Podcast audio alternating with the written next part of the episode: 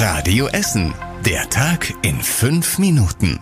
Am 22. Mai mit Antonia Weiß. Schön, dass ihr dabei seid. In der Grugerhalle in Rüttenscheid laufen in diesen Tagen die Stichwahlen um den türkischen Präsidenten. Bei den Wahlen in der Türkei vor zwei Wochen hatte keiner der Kandidaten eine ausreichende Mehrheit bekommen. Der türkische Präsident Erdogan gilt vor der zweiten Runde als Favorit, weil er die Mehrheit nur knapp verpasste. Unser Stadtreporter hat mal mit einigen Essenern gesprochen, wen sie gewählt haben. Das behalten wir für uns. Unser Präsident, Erdogan. Kılıçdaroğlu. Gott sei Dank haben wir gegen den Erdogan gewählt. Wir hoffen, dieser Diktator ist weg. Hoffnung stirbt als letztes.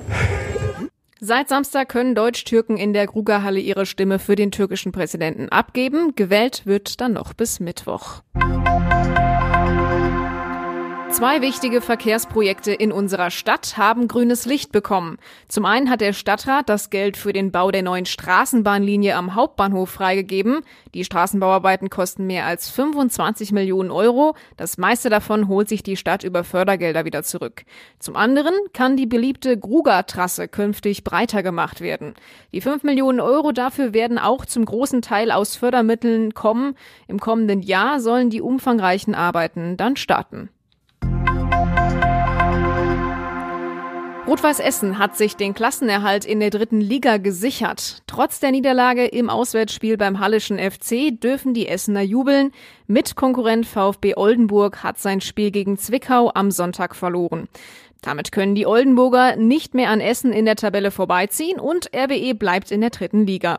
Das letzte Saisonspiel der Essener steht dann am Samstag an. RWE spielt dann zu Hause gegen den SC Verl. Der Umbau des Uhlenkrug-Stadions in Stadtwald wird knapp eine Million Euro teurer. Bei einer Untersuchung wurden Verunreinigungen im Boden festgestellt und die müssen entsorgt werden. Das Ganze kostet noch einmal rund 950.000 Euro. Die Stadt muss die Kosten dafür aber selber tragen, da die Bezirksregierung die Entsorgung nicht fördert. Der abgenutzte Rasenplatz wird erneuert. Aus dem Aschen soll ein Kunstrasenplatz werden und die Rundlaufbahn für Leichtathletik soll einen Plastikbelag bekommen. Die Pläne für das Uhlenkrug-Stadion wurden schon mehrmals geändert. Der Umbau kostet inzwischen mehr als drei Millionen Euro. In Essen wurden im letzten Jahr fast doppelt so viele Baugenehmigungen für Wohnungen erteilt als noch in 2021. Das geht aus der Landesstatistik NRW hervor. Damit liegt Essen landesweit auf Platz zwei. Entgegen dem bundesweiten Trend wurden hier mehr Baugenehmigungen für Wohnungen erteilt. Aktuell werden zum Beispiel neue Wohnungen an der Ringstraße in Kettwig und an der Markscheide in Altendorf gebaut. Im Trend liegen zwei oder mehr Familienhäuser und dafür wurden fast doppelt so viele Genehmigungen erteilt als eben noch in 2021. In Essen steigt die Nachfrage nach Wohnraum aber weiter an und laut Prognose der Stadt müssen bis 2030 16.500 neue Wohneinheiten gebaut werden.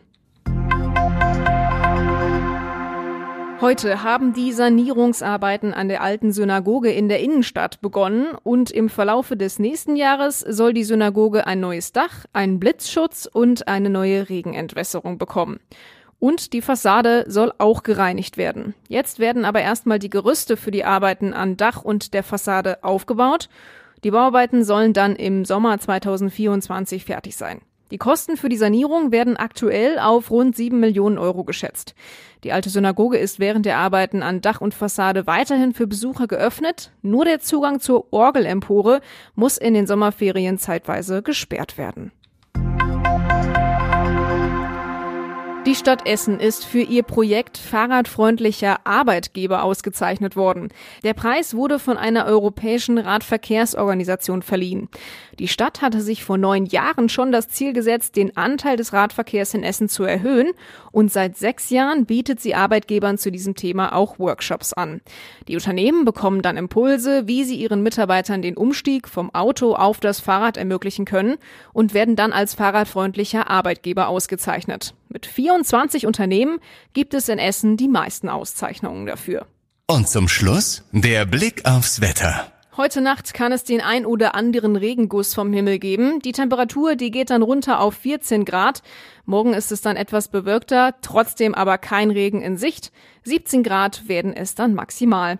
Die nächsten Nachrichten hört ihr dann morgen wieder ab 6 Uhr bei Radio Essen. Ich wünsche euch einen schönen Abend. Das war der Tag in fünf Minuten. Diesen und alle weiteren Radio Essen Podcasts findet ihr auf radioessen.de und überall da, wo es Podcasts gibt.